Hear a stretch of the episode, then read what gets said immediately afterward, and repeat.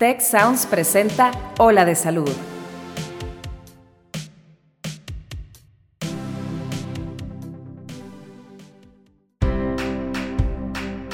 Esto es Ola de Salud. Yo soy Marcela Toscano y aquí comienza tu ruta de bienestar. Hola amigos, bienvenidos a otro capítulo de Hola de Salud. Yo soy la doctora Marcela Toscano y como siempre, bueno, es un gusto que estemos hoy aquí, que nos dediquen un poquito de atención porque, pues como siempre, el tema de hoy es un tema muy rico.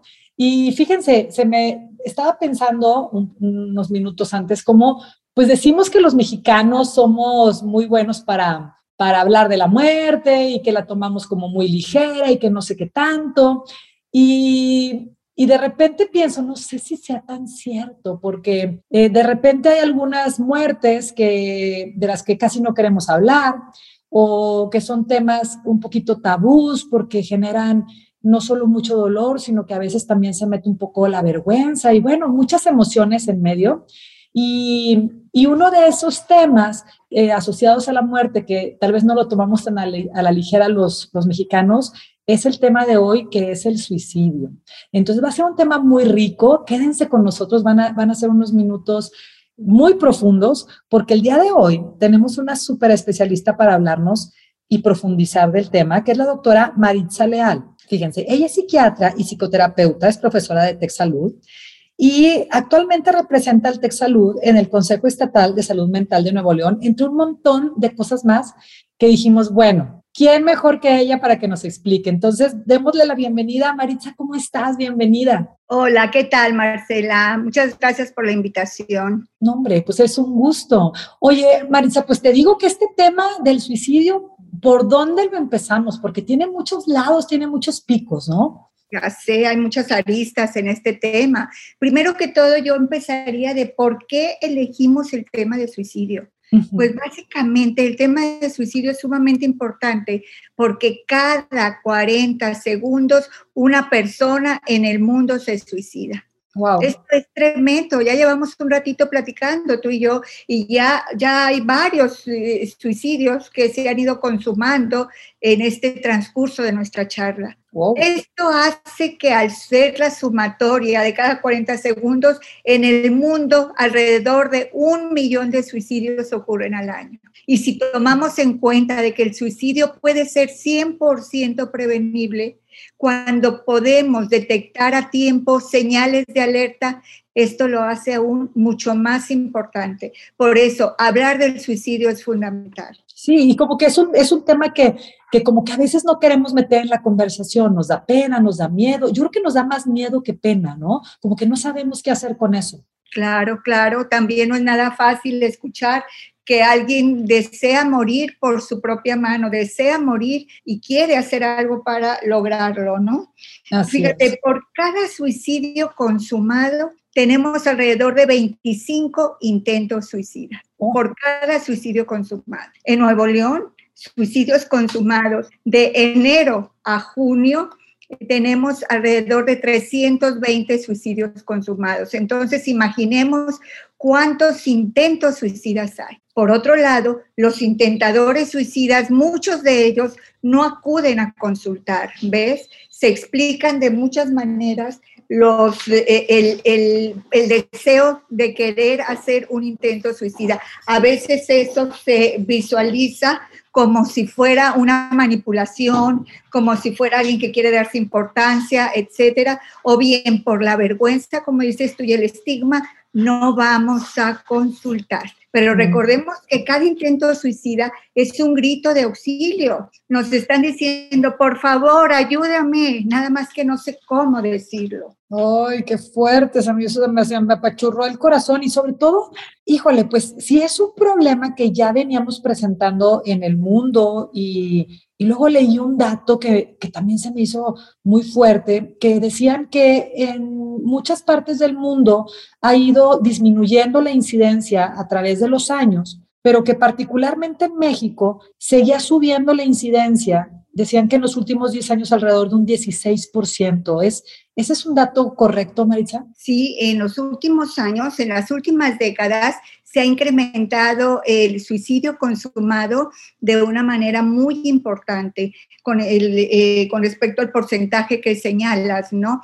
Eh, no nada más en México, digamos, en varios países se ha incrementado y más en función de esta época en donde nos llega la pandemia, ¿no? Todos estos datos, todas estas recomendaciones para el cuidado y evitar una una, una la contaminación por eh, virus de una u otra manera, pues ha hecho que nos aislemos, que estemos más, eh, menos, que socialmente haya menos contacto y todo esto es también muy importante, que puede favorecer el aislamiento y la ideación suicida. O sea, básicamente, ¿cuáles serían como los, los, los factores que, que nos, nos ponen en riesgo eh, tanto a, cada uno como individuo o que tendríamos que estar poniendo atención eh, porque podrían situaciones externas predisponer a una persona perfectamente sana a, empezar a tener ideaciones o intentos. Me, sorprende eso de 25 veces intentar antes de, lograr consumarlo. Es tremendo. O sea, claro que hay un espacio ahí para poner atención.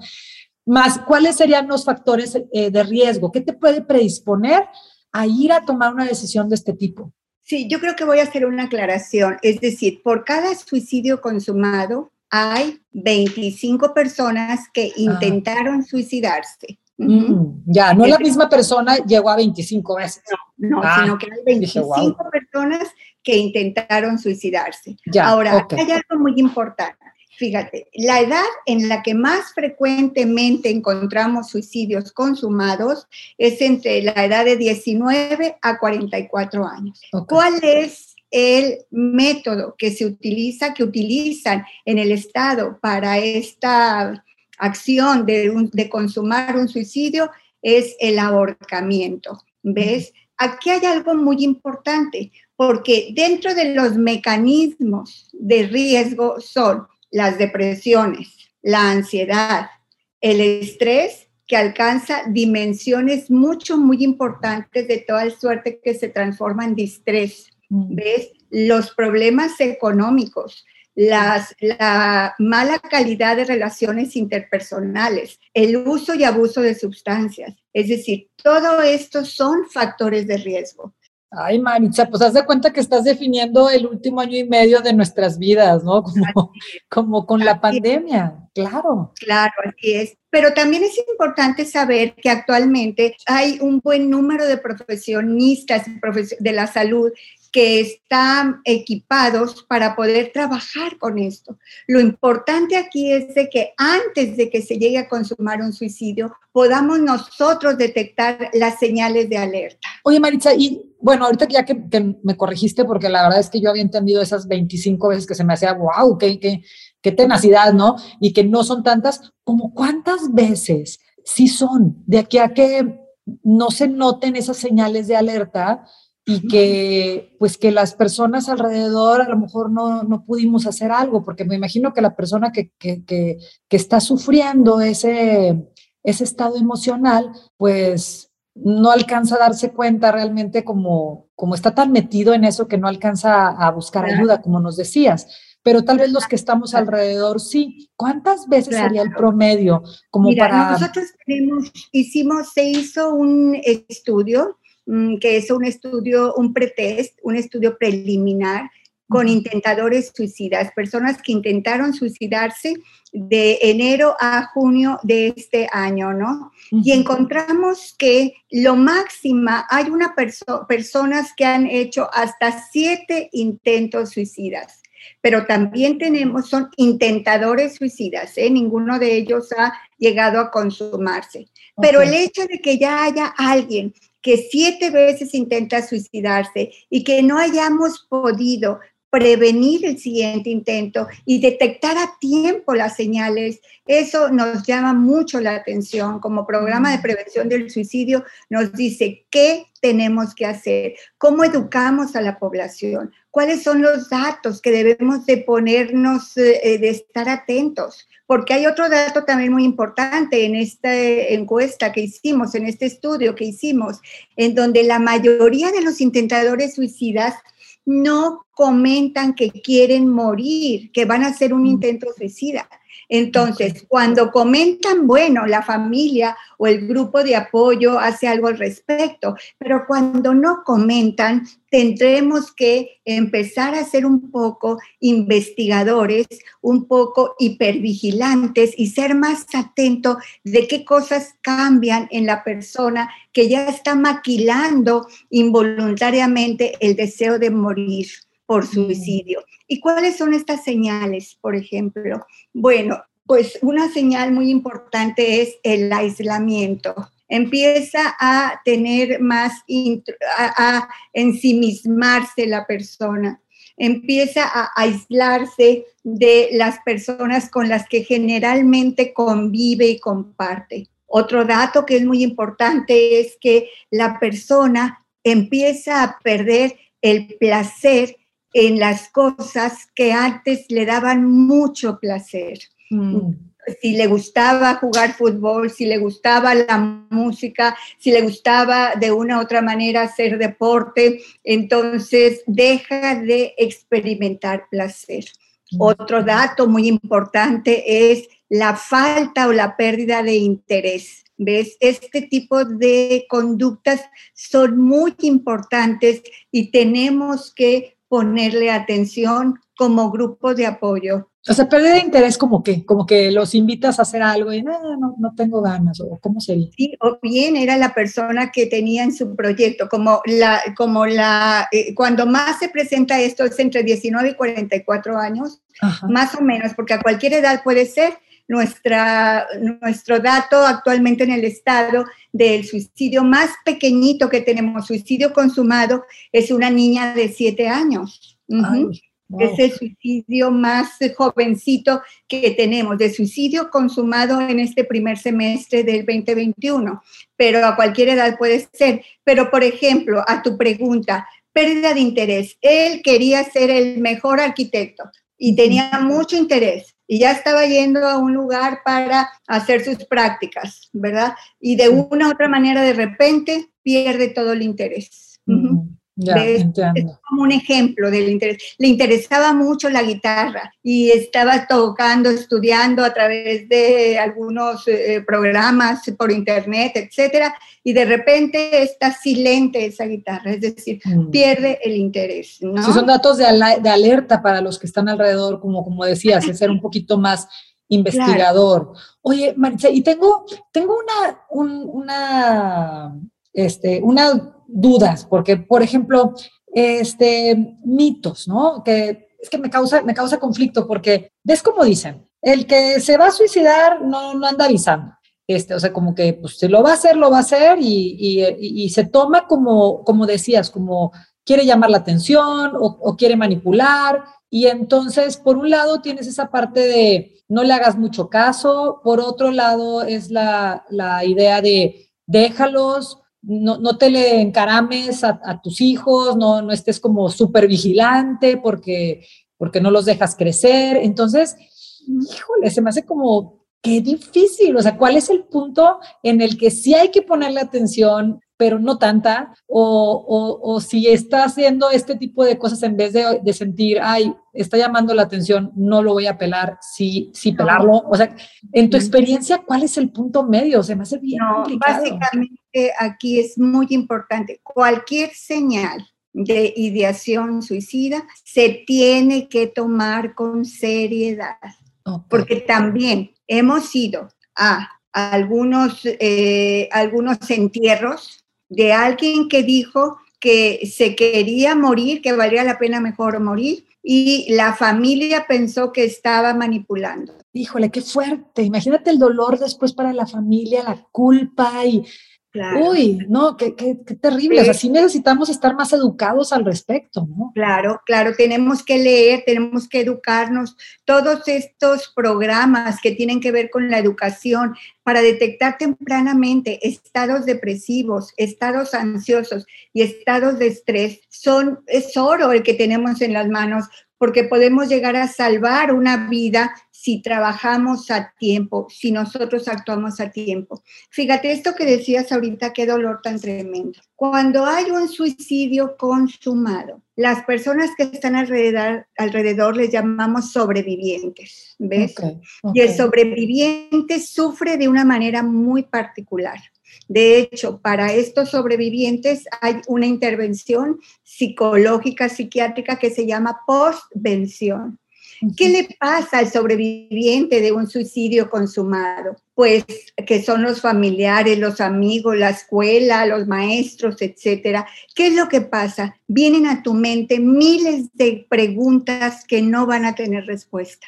Es historia sin fin. Además, el pensamiento se llena con contenidos de culpa y de remordimientos. Empiezas a hablar y a atar cabos, como decimos, ah, mira, con razón hizo esto, con razón cuando me decía, y por qué no le escuché, por qué no le ayudé más, etcétera, ¿no?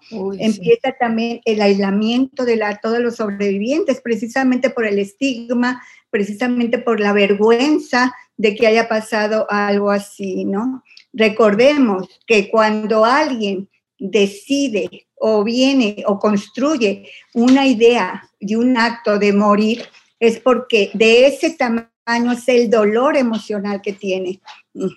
Hay quien dice, bueno, no es posible, ¿cómo no lo pudo detener? Eh, ¿Cómo no pensó en sus hijos? ¿Cómo no pensó en sus padres? Etcétera. Pues imagínate de qué tamaño era el sufrimiento como para que eso no lo detuviera.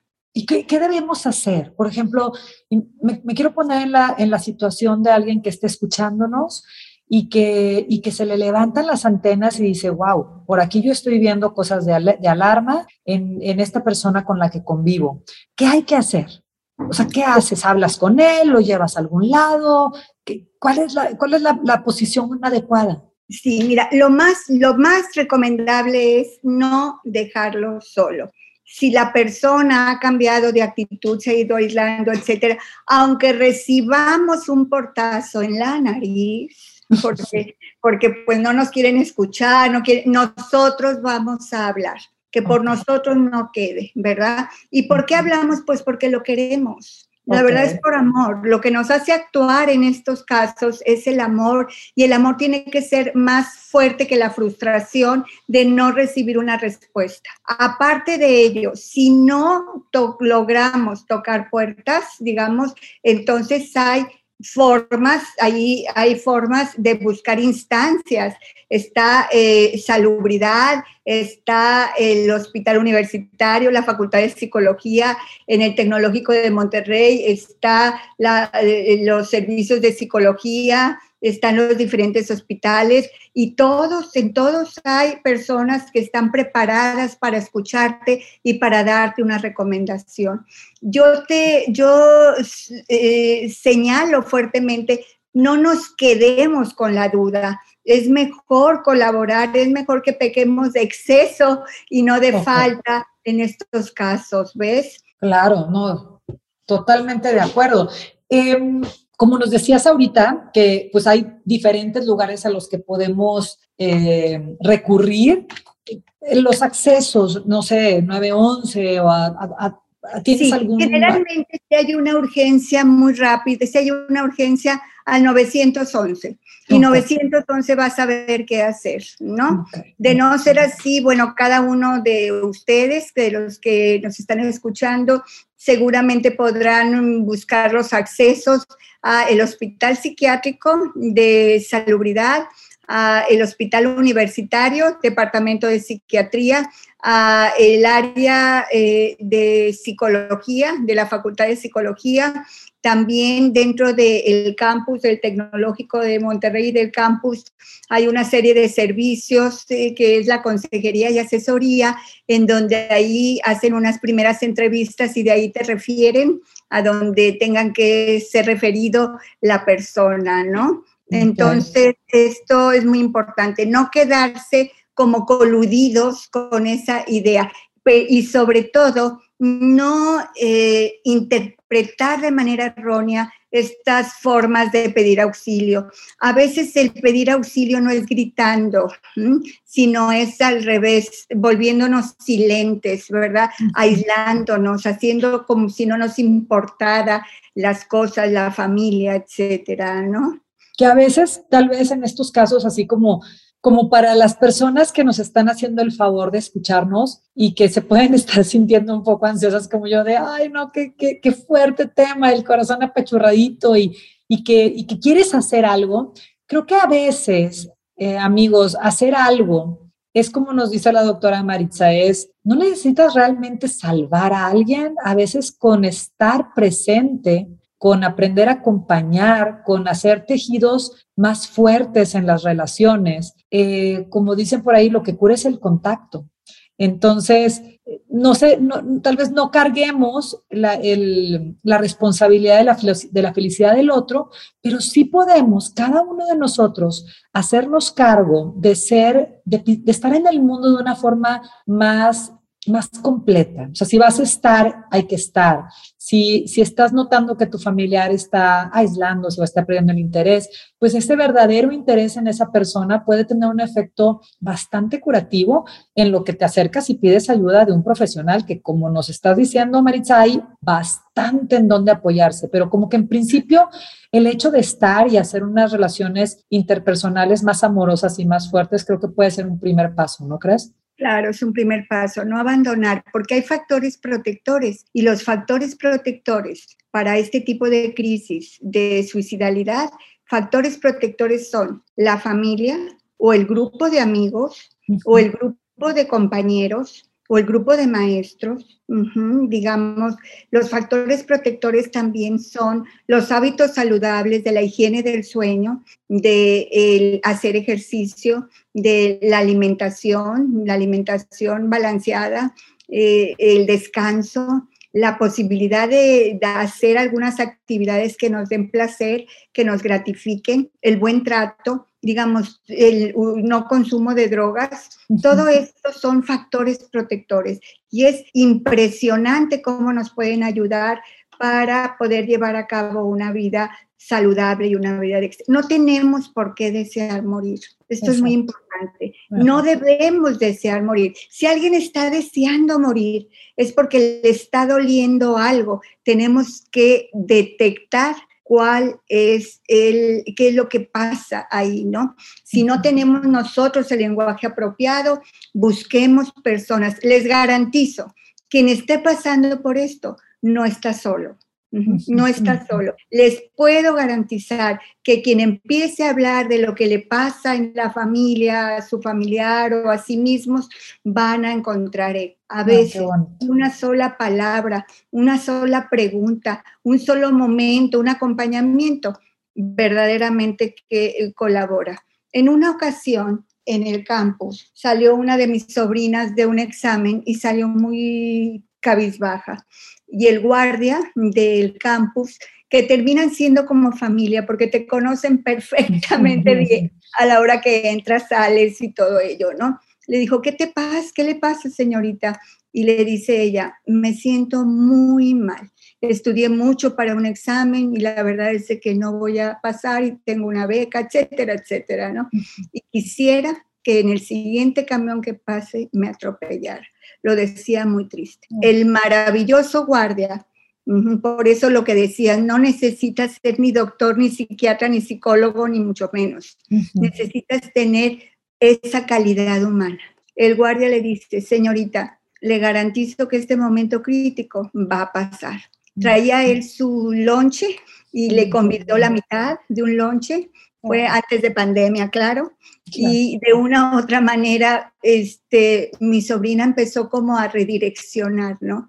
A ver el sol, ¿no? Fue una intervención muy sencilla. Qué bonita, ¿no? Una, una, una, intervención muy sencilla y muy profunda. Es como te veo y me importa. Qué bonito. Y me importas.